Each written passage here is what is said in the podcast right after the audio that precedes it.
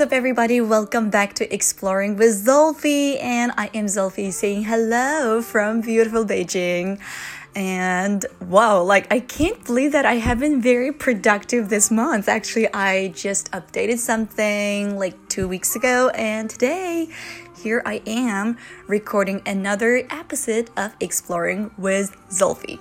Every time when I record my show, I always try to bring something new or something that I've explored in, you know, in the past. So today, uh, this episode covers three different parts, and the first part is going to be about what I've explored recently. Um, and the second one, of course, uh, you know, some suggestions or some recommendation that I feel like really useful for, you know, like just getting over something or moving on in your life. And the third one is something that I read yesterday on one of this article about, you know, what kind of things have improved the quality of people's life. Um, anyway, so let's come back to the first one. What did I explore? Okay. Um, you know, I'm sure everyone has similar feelings sometimes. You know, you feel like your life has been changing a lot, or you feel like you're moving too fast. And you know it seems like it's okay at specific moment but when you look back or when you focus very specifically very clearly on what you're doing or what you're thinking it also kind of makes you feel like you know you've been moving too fast so my first exploration is i found that you know, sometimes in this fast changing world, try to slow down and occasionally look back. I know a lot of people kind of take it as if it is a bad thing. You know, people assume that, oh, the reason why you're looking back or you're focusing on your past is because your present is not as good as the past.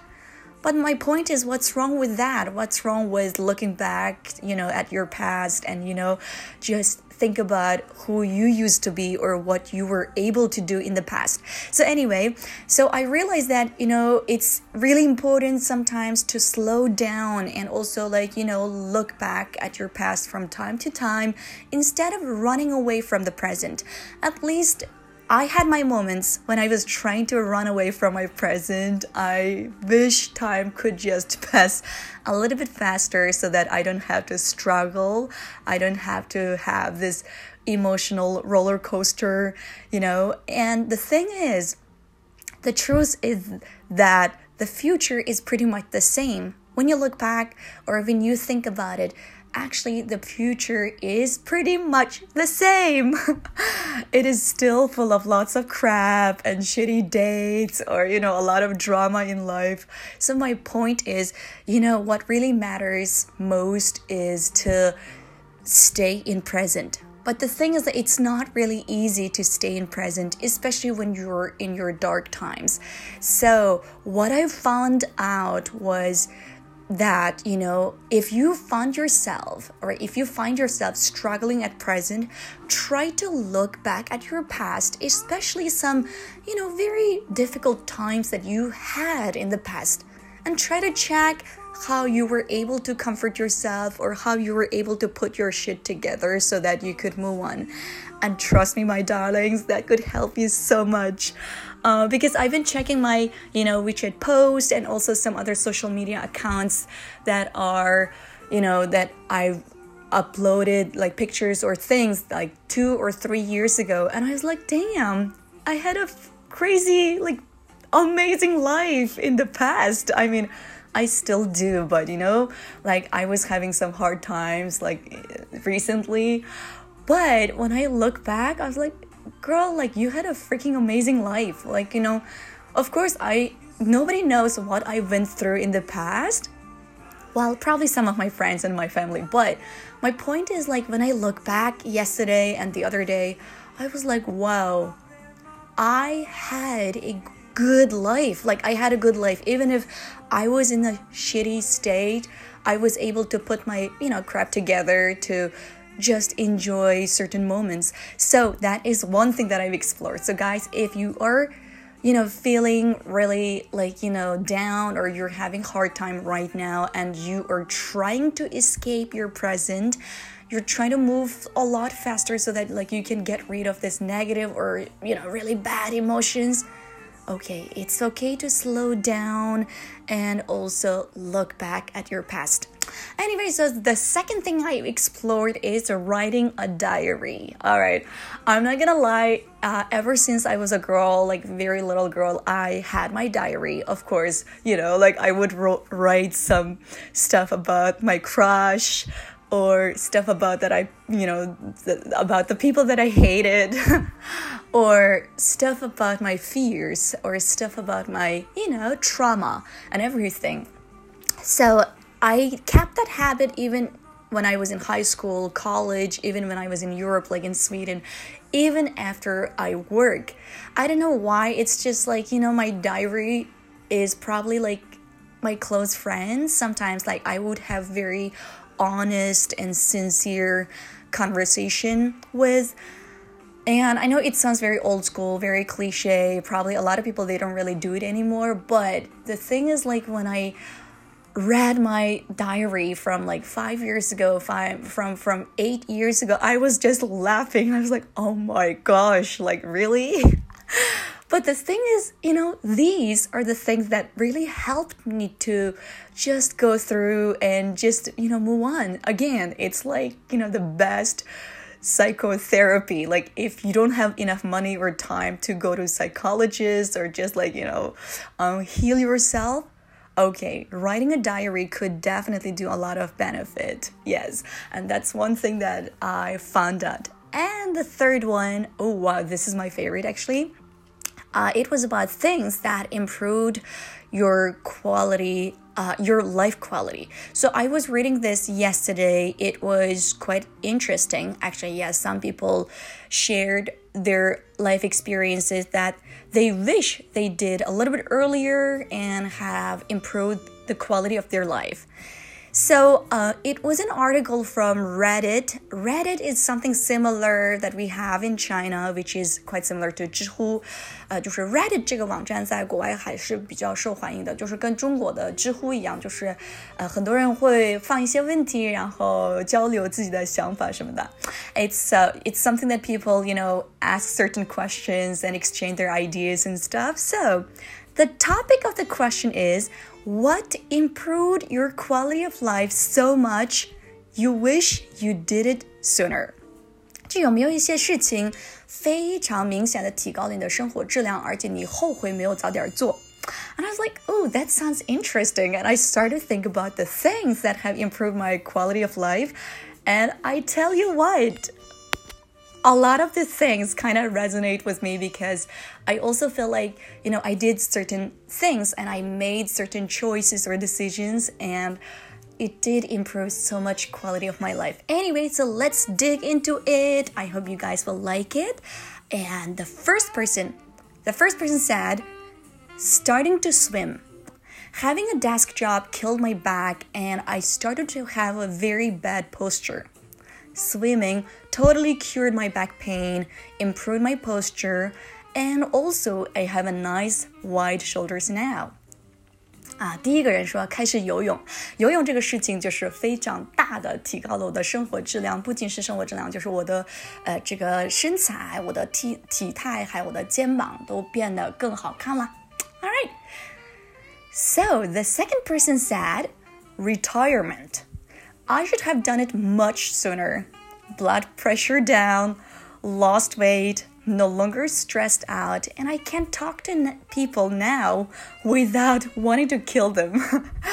um, it's quite funny, but yeah, I get that sometimes. Like, you know, um, workplaces can be quite toxic and it can really create so much negative, like, you know, emotions, and at the same time, it can kind of like, you know, drive you to do certain like bad things. Yeah, I guess that's quite fair enough. And the third person said, learning how to spot people who cause a lot of unnecessary drama and issues early on. The way you're not struggling so much with stuff that shouldn't be an issue in the first place. 就是学会如何在早期识别出那些麻烦， 然后为一点小事儿容易 drama 的人，就是远离这些人。啊，这个也是我意识到的点，然后这也是进一步提升了我的生活质量。Okay, another person said, Learning to say no when I actually didn't want to do something. 就是不想做的事情，学会拒绝，学会说 no。Actually, that's true. It's like being honest to your feelings, being honest to yourself. Yes. Okay, so let's keep digging. And the next person said, learning to accept the things that are out of my control. Wow. I have to say, this is probably one of the best things that I've realized as well. Learning to accept the things that are out of my control. Like, you know, like I was mad, I was sad, I was heartbroken by certain things in my life. Not only like personal things, it's also like, you know, things about work, things about, you know, like happen in my family and stuff. But at one point, I realized that, you know, I tried the best and the time do the rest. Yes. Anyway, so let's keep moving. The next person said, going to the gym in the morning rather than in the evening and working out at least three to four days per week keeps my mind calm. 啊，这个人说，呃，他就是改变他生活质量的另外一个事情，就是早上去健身房，而不是晚上。然后呢，每周至少健身三到四次，呃，这个可以让他的头脑保持平静。 and the next one being afraid of failure. Life opens so many options when you just jump in and learning when to quit. 就是不要害怕失败，直接开始做。然后你开始做的时候，人生会开启很多个选项。Okay, I think I think there is a mistake here. Probably it's not like to totally correct grammatically, but I don't know. Uh, at least like from the article I read, it seems like it should be not being afraid of failure. Okay, anyway. And the next one, this is quite interesting. So I shared it yesterday. 就是接下来的这个内容呢，我昨天跟我一个朋友分享了，然后他说他特别同意这一点。他说就是带呃做这个事情也是让他有非常大的一个生活质量。OK，我们看一下到底怎么说的。Getting braces 就是戴牙套。 wasn't until I was 70, uh, 27 that I decided to just do to do it. Up until that point, I was really self-conscious of my teeth and smile, and it kept my confidence low during high school and through my 20s when I was in public or trying to meet women. Not a single photo was taken of me smiling. Oh man, once I got them and subsequently off, I was a completely different man. Confident went through the roof. Plus, my bite was much better. 就是戴牙套这个事情让他变得非常的自信，然后生活也有了非常大的变化。And the next one, don't argue with idiots. You won't change their mind and will only upset yourself. So just walk away. 这个人说：“我学会了不要跟傻子吵架，你改变不了他们的想法，而且到最后只会把自己气个半死。你就走好自己的路就好了。” And the next one. All right, getting a bidet, bidet. Gotta say, it really changed the shit. So it is like self-cleaning toilet that actually works 啊，这个我刚刚搜了一下，就是 bidet，好，应该是法语的一个单词，它就指的就是那种，呃，就是冲洗屁屁神器啊，就是上大号啊，上厕所的时候它会帮你洗的这种。啊，这个人说啊，这个完全改变了我的生活体验。Yeah, like I I tried that as well, and it is definitely a good choice to have. And the next one.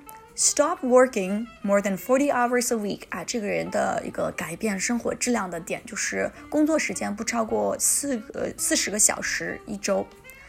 And the next one, setting my boundaries after realizing that when I didn't, people set them for me. Quite interesting 啊，就是设置我自己的边界，因为我发现如果我没有下定边界的话，别人会为我设置。 And the next one learning to get over myself. Nobody cares what I do, nobody is looking at me. And why should I care if they are? Nobody outside my circle has enough context to make accurate judgment about how I live. So why am I trying so hard to justify my decisions? As soon as I adopted that mindset, being alive got significantly less shitty. I do my best to be a decent person and to take care of myself, and the only opinion I care about are mine, my parents, and my therapists. 我特别喜欢这个人的点，他说 “learning to get over myself” 什么意思？就是知道自己没有那么重要。就是我发现没有人在乎我做什么，也没有人看着我。就算他们看着我， 我应该为什么要在乎呢？我圈子外的人对我了解的也不够深，他们完全没有权利批判我该如何生活。所以我为什么应该跟他们解释我的决定呢？当我一旦意识到了这些点，我突然发现生活没有那么糟糕。然后我现在能做的就是做个一个好人，照顾好自己。我唯一在乎的是我自己的，我另一半的。还有我家人的，以及我心理咨询师的想法。And the next one, I really like this one. Cutting out toxic friends. After years of knowing someone, it can be hard to see that they're no longer the person they were when the relationship started. My childhood best friend grew into a manipulative, selfish prick for years, I went out with him almost every day after work and always felt miserable afterwards. Everyone around me questioned why I still spent time with him. I always made excuses that seem ridiculous in hindsight. I should have cut ties 10 years ago. 啊，这个人说就是切断一些 Toxic friends, toxic 在英文里面表达就是说这个人就经常给你产生一个负能量的一个人，就是给你，呃，就是要么就是 PUA 你，或者就是说一些让你非常不爽的一些话，啊，也就是说断绝跟这种朋友的关系。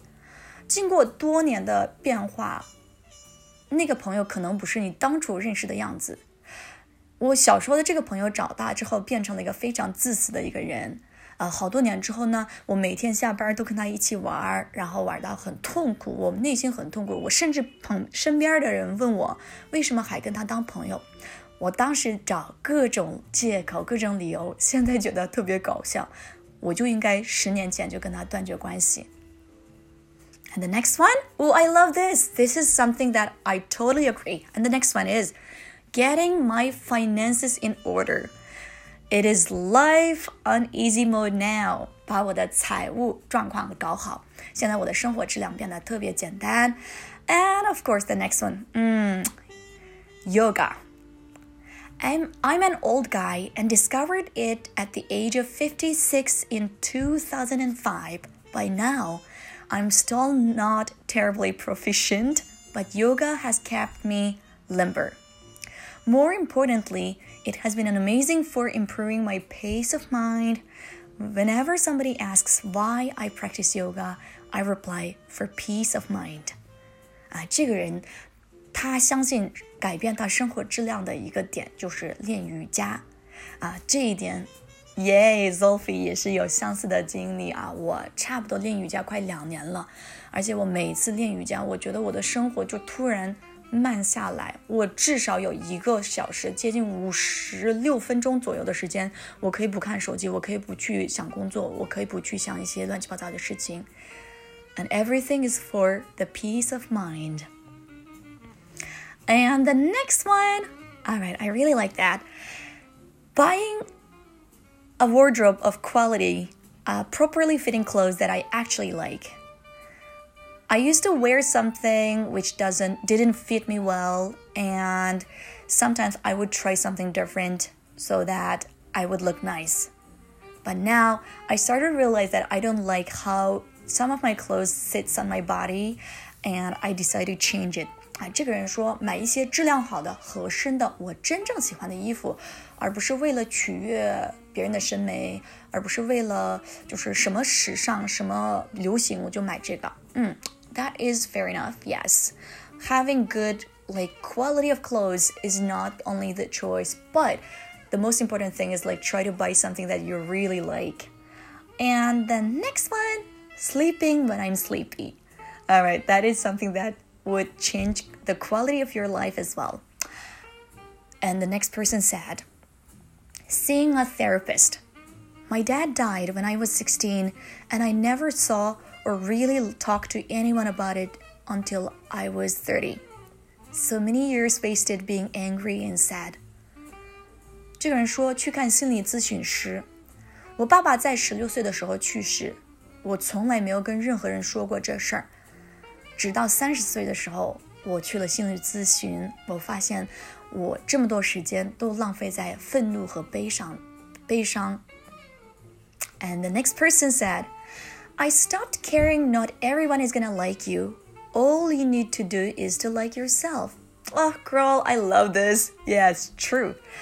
I mean, not everybody is gonna love you, or not everybody is gonna enjoy or appreciate what you do or who you are. But yes, focus on yourself. That is really important. And the next one, yes, breathing exercises. Focusing on really deep exhales. After about 10 minutes, my whole outlook for the day changes. 就是每天练呼吸，然后专注自己的呼吸，每天练十分钟。然后我对这一天的心态和心情都变了。And the next one, all right. I wish I knew thoughts were fleeting. Most of the several thousands of a day aren't helpful. Learning to be in the moment and being more conscious. 我希望我能够早点知道，就是念头是瞬间变化的。一天中你有几千个想法，而且大多数想法都是没有意义的。所以呢，学会专注当下，把所有的注意力放在当下这件事情上。Yes, true.